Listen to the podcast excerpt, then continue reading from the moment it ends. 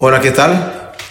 Estamos nuevamente estudiando, continuamos nuestro estudio en uh, Ezequiel capítulo 23. Antes de entrar al capítulo 23 de Ezequiel, quiero decir que este capítulo que vamos a estar viendo es un capítulo bastante fuerte. Uh, la alegoría que el Señor hace con el pueblo de Judá y de Israel es es muy fuerte, ¿verdad? La compara a dos prostitutas. Y podemos ver que el Señor escogió al pueblo, a su pueblo Israel, lo escogió para que ellos representaran la gloria de Dios, representaran la grandeza de Dios, representaran eh, el carácter mismo de Dios eh, ante las naciones paganas, pero ellos no lo, no lo supieron hacer así. De hecho, hay un incidente que está en Jeremías capítulo 13, donde el Señor le dice a Jeremías, y esto ya lo vimos hace mucho tiempo, pero lo quiero repetir rápidamente, dice, así me dijo Yahvé, ve y cómprate un cinto de lino y ciñelo a tus lomos, pero que no lo toque el agua. Compré pues el cinto conforme a la palabra de Yahvé, y lo ceñé a mis lomos y vino a mí palabra de Yahvé diciendo por segunda vez, Toma el cinto que has comprado, que está en tus lomos, y levántate y ve al Éufrates y escóndelo en una hendidura de una roca ahí, de una peña. Fui pues y lo escondí junto al Éufrates, como Yahvé me había mandado. Al cabo de muchos días me dijo Yahvé, levántate, ve al Éufrates. Y cabé y tomé el cinturón del lugar en donde había, lo había escondido, y aquí el cinturón se había podrido por completo y no servía para nada.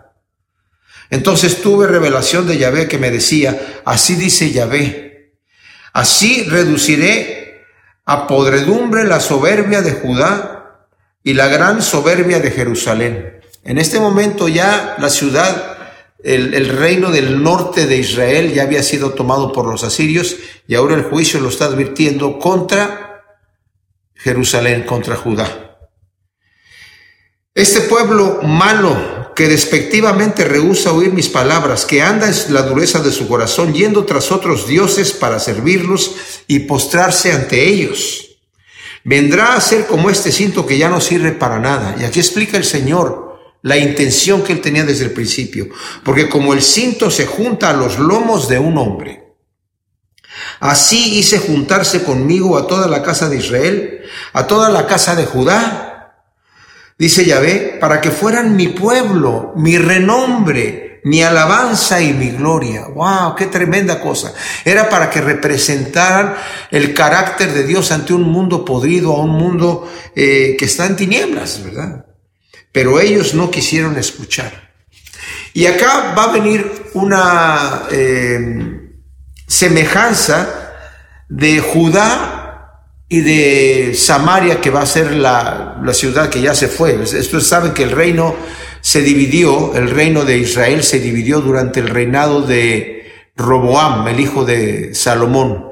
Por cuanto Salomón pecó contra Dios, el Señor le dijo que el castigo iba a ser que su reino iba a ser dividido una vez que él muriera. Y su hijo Roboam se quedó con una parte del reino y Jeroboam, que era, había sido un sirviente de, de Salomón se quedó con la otra parte, con la mayoría de las tribus, ¿verdad? De hecho, las únicas tribus que se quedaron con Roboam en el sur, que se llamó Judá, era la tribu de Judá, la tribu de, eh, media tribu de Manasés y la tribu de Leví, y los que algunos pocos que también quisieron juntarse allí, pero por lo general todas las demás tribus se fueron hacia el norte y desde ahí se dividió el, el, el reino en dos, ¿verdad? Y entonces nos dice aquí en el capítulo 23 de Ezequiel, vino a mí palabra de Yahvé diciendo, ahora Ezequiel, mientras Jeremías, acabamos de leer Jeremías hace un momento, Jeremías está en Judá, está profetizando que va a venir la destrucción a Judá por parte de los caldeos como juicio. Pero también les está diciendo que si se arrepienten, Dios no va a llevar, no va a traer este juicio que ha estado amenazando que va a traer, pero nadie quiere arrepentirse. Tenían falsos profetas que decían, no, este es un tipo mentiroso, aquí nunca va a pasar nada, como hoy en día. Hoy en día el Señor está hablando a mucha gente, ¿verdad? Tengan cuidado como viven sus vidas. No, todo va a estar bien, el Señor nos ama y no hay ningún problema. Miren, mis hermanos, el Señor sí nos ama. El Señor ama a este pueblo también, pero va a tener que traer un castigo, un castigo de juicio, por cuanto se están rebelando en contra de Dios. No nos dejemos llevar por esa eh, fantasía en nuestra mente de que no importa lo que yo ya haga, si yo ya recibí a Cristo como mi Salvador, puedo vivir como se me dé la gana, al fin y al cabo no voy a perder mi salvación. Ese es un terreno muy delicado para andar caminando, ¿verdad? Porque eso me va a definir si soy o no soy. Si yo soy un verdadero cristiano, tengo que vivir en obediencia. Pablo le dice a los corintios, examínate si estás en la fe o no. O sea, ¿somos salvos por obras? No, somos salvos por fe. Pero examínate para que sepas si es que realmente estás en la fe o no. ¿Cómo vives tu vida? Calvino en uno de sus primeros libros que escribió dice, ¿quieres saber si tú eres un elegido? Ve cómo vives. ¿Vives como un elegido o vives como un demonio? ¿Vives como un enemigo de Dios? Es así la manera que necesitamos examinarnos a nosotros mismos. Entonces, Ezequiel es otro profeta que está, pero él está en Babilonia. Él está profetizando a la gente que ya está allá en el cautiverio en Babilonia de las cosas que van a suceder en Judá. Allá también había falsos profetas que decían, no, este hombre está diciendo puras falsedades y Dios va a, redimir a su pueblo, el templo nunca va a ser destruido porque es el templo que Dios quiere, que a Él le gusta, es donde Él habita. Y había un tipo de falsa seguridad en que mientras tengamos nuestro templo aquí, Dios va a estar con nosotros. En otras ocasiones Dios sí los había apoyado, bajo circunstancias terribles, pero ahora está diciendo que va a venir aquí un, juicio.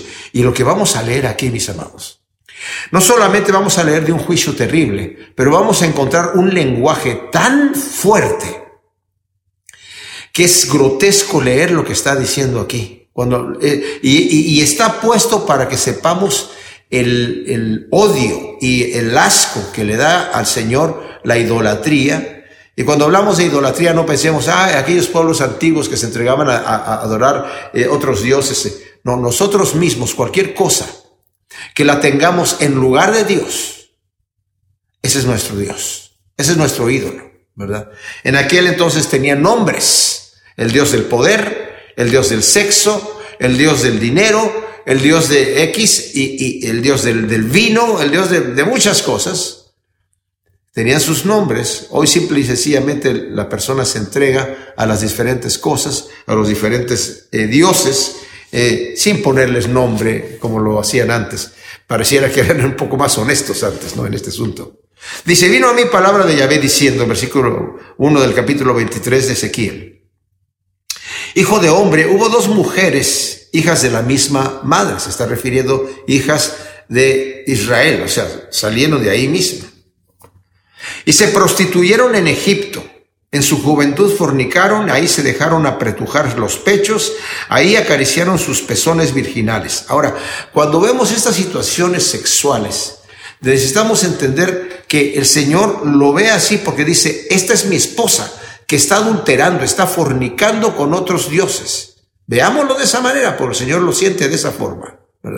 El Señor nos posee como el marido posee a su esposa y la esposa posee a su marido, y eso está bien. El Señor lo ha hecho de esa manera, para que nosotros también entendamos el deseo de Dios que dice, yo soy un Dios fuerte y celoso, ¿verdad?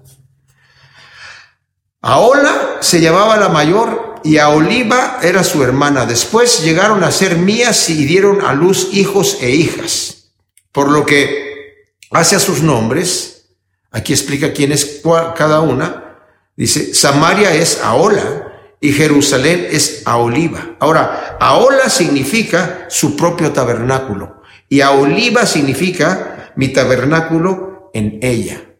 Y esto es porque el Señor no reconoce, una vez que se dividieron los pueblos en Israel, el norte, y Judá al sur, eh, aunque Jeroboam, que fue el que se quedó gobernando el reinado del norte, cuando el profeta le avisó que él iba a quedar como rey del reinado del norte, si él guardaba los mandamientos de Dios y se mantenía obediente al Señor, el Señor lo iba a confirmar.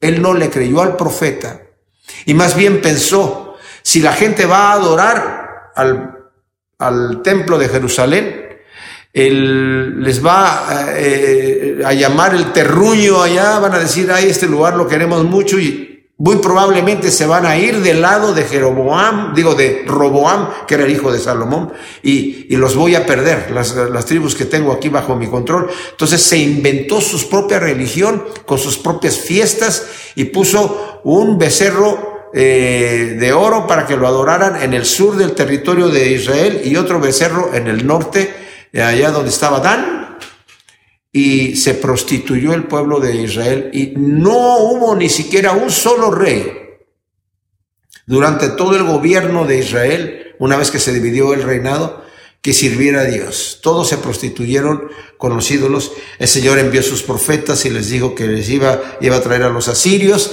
Los asirios vinieron ¿verdad? Ellos estaban eh, enfatuados con los asirios porque siempre que veían algún tipo de, de, pueblo con armamento fuerte y con un ejército fuerte, lo admiraban, ¿verdad? Y querían ser como ellos en vez de buscar a Dios. Por eso pidieron rey en la época de Samuel. Queremos tener un rey como las demás naciones, que salgan las batallas. Bueno, el Señor salía a las batallas con ellos, pero ellos querían un rey. El Señor les dio un rey como ellos querían y les dio a Saúl pero Saúl no andaba conforme a los preceptos de Dios, al final el Señor lo tuvo que quitar y poner un rey que andaba conforme al corazón de Dios, que fue el rey David.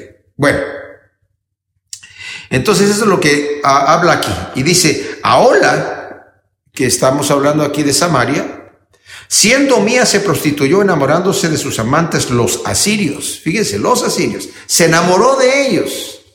Guerreros vestidos de púrpura, gobernadores y sátrapas, mancebos codiciables, todos ellos jinetes que montaban corceles. Cuando habla de mancebos codiciables, estaban admirando el ejército. Mira qué uniformes tienen, mira qué, qué tanques, qué, qué carros tienen y qué, bueno, no tenían tanques, pero lo, lo, más cercano a los tanques que tenemos ahora eran esos carros que tenían, ¿verdad?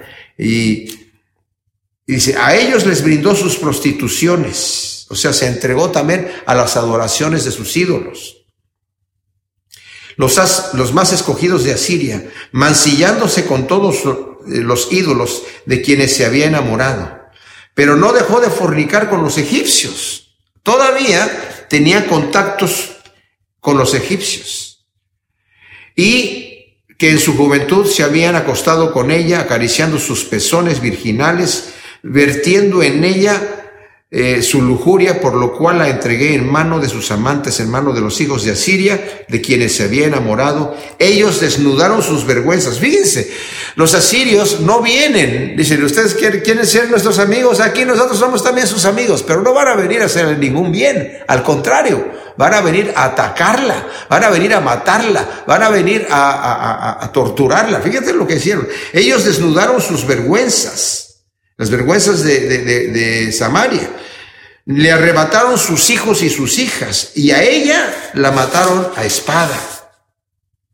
Y fue famosa por esto que pasó entre las mujeres, por la sentencia en ella ejecutada. Esto había sucedido 100 años antes, ¿verdad? Y lo estaba observando Judá, que era la hermana menor, que aquí tiene el nombre de Aoliva. Pero en vez de arrepentirse, en vez de tomar eh, eh, consejo y en vez de saber, wow, mira lo que le sucede a alguien que se revela contra Dios, parece que eso fue lo que la, la, la tentó a caer todavía más, porque dice el Señor, y a Oliva, su hermana que lo vio, enloqueció de lujuria más que ella. ¡Wow! ¡Qué tremenda cosa! Y fornicó aún más que su hermana, se enamoró de los hijos de Asiria también gobernadores y sátrapas, guerreros vestidos espléndidamente, jinetes que montaban a caballo, todos ellos mancebos codiciables. Y observé cómo se contaminaba. Las dos iban por el mismo camino y aumentó sus fornicaciones. También vio grabados de varones en las paredes imágenes de caldeos de los babilonios pintadas en Benbellón. O sea, vio imágenes de babilonios con, con eh, eh, uniformes eh, rojos y wow, mira qué tremendo, mira qué elegantes, mira qué, qué bellos se ven el ejército de los caldeos. ceñidos los lomos con talabartes y tiaras de colores en sus cabezas, todos con aspecto de capitanes. Retrato fiel de los babilonios naturales de Caldea. Y se enamoró de ellos a primera vista y les envió mensajeros a Caldea. Se llegaron a ella los babilonios en su lecho de amores y la contaminaron con sus fornicaciones. Cada vez que el pueblo de Dios se acercaba a una de esas naciones, copiaba todos los ídolos que tenían, todas las adoraciones que tenían, lo hacían. Tenían mucho tipo de adoraciones que eran con rituales sexuales, orgías y todas estas cosas, todo eso lo copiaban. Eh, entregar a sus hijos, los que nacían sobre todo de estas orgías, eh, a quemarlos en el fuego como una ofrenda a Moloch, todo esto, cosa que era abominable al Señor, y se corrompían todavía más que ellos. Entonces dice, eh, pero una vez amancillada, su alma se desaficionó de ellos, o sea, se cansó de los babilonios. Así hizo patente sus fornicaciones y descubrió su desnudez, por lo cual yo también me desaficioné de ella como ya me había desaficionado de su hermana. Pero ella multiplicó sus fornicaciones, dice el Señor. Trajo en memoria los días de su juventud, en los cuales había fornicado en Egipto, ardió en deseo por sus amantes que tienen, y esto es terrible, lo que como lo dice aquí, tienen falo de burros y eyaculan como caballos. Qué explícito, qué terrible. Leer esto en la palabra de Dios dice uno, pero ¿cómo está esto en la Biblia? Sí, porque es un aborrecimiento que Dios le tiene a la idolatría. Dice, ella se enamoró de ellos como se enamora una prostituta, de ver el tamaño del sexo y de ver lo que... No, terrible, terrible, es terrible. No importa la versión en la que uno lo quiera leer, ¿verdad? Estoy leyendo yo de la Biblia textual, pero todas las versiones, algunas le quieren suavizar mucho, pero el lenguaje que escribe Ezequiel es muy crudo, muy crudo y muy fuerte. Así repetiste la execrable lascivia de tu juventud cuando los egipcios acariciaron tus pezones y apretujaban tus pechos de doncella. Por tanto, a Oliva, que es Judá, así dice Adonai, Yahvé, he aquí que yo excito a tus amantes contra ti, de los que te desaficionaste, de los caldeos. Los traigo contra ti de todas partes, los de Babilonia, fíjese, no solamente los caldeos, los de Babilonia y todos los caldeos, también los de Pecot, Soa y Coa y todos los de Asiria con ellos, jóvenes codiciables, gobernadores y sátrapas y nobles y varones de renombre montando en corceles todos ellos. Y puede pensar eh, Judá, bueno, eso es un ejército, qué, bonito, el ejército que viene a mí, me viene a ayudar, no te viene a ayudar, vendrán contra ti con ejércitos y carros y multitud de pueblos, se pondrán en formación contra ti con escudos y paveses y yelmos, y yo les encargaré que te juzguen conforme a sus costumbres.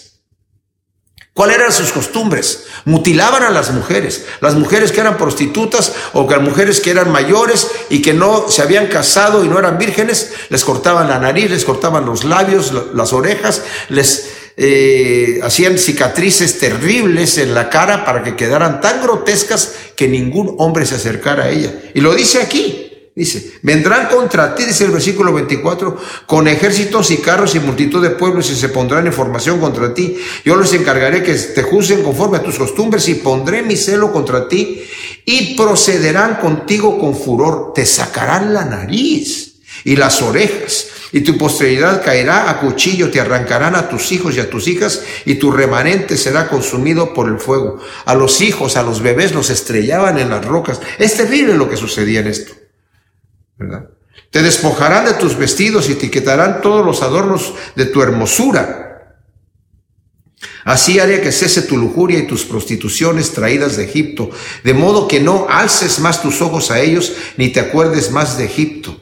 Porque así dice Yahvé Adonai, He aquí te entrego en mano de los que tú aborreces, en mano de quienes está desaficionada tu alma, los cuales te tratarán con odio y te quitarán todo el fruto de tu labor y te dejarán desnuda y sin nada, y quedará al descubierto la inmundicia de tus fornicaciones y de tu lujuria y de tu prostitución. Estas cosas se harán contigo porque fornicaste en pos de las naciones y porque te contaminaste con sus ídolos. O sea, por cuanto no quisiste obedecer mi voz y obedeciste su voz, yo te entrego en manos de ellos para ver que ellos te hagan conforme ellos te van a hacer. ¿No quieres mi protección?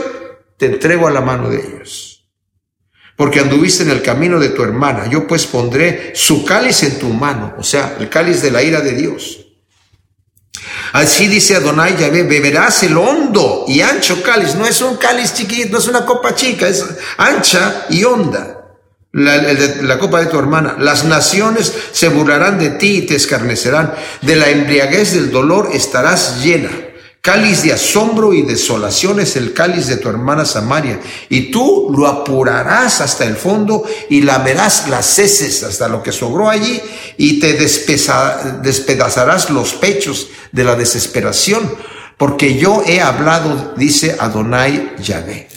Por ende, o sea, al final así dice Adonai Yahvé, ya que te has olvidado de mí y me has dado la espalda, caiga tú misma Carga tú misma con tu lascivia y tus fornicaciones. O sea, el Señor dice, ¿no quieres estar conmigo? ¿No quieres mi protección? ¿O qué? Te dejo en tu mismo camino. Es lo peor que nos puede pasar, mis amados. Cuando no queremos seguir al Señor, lo peor que puede pasar es que el Señor nos suelte, nos suelte.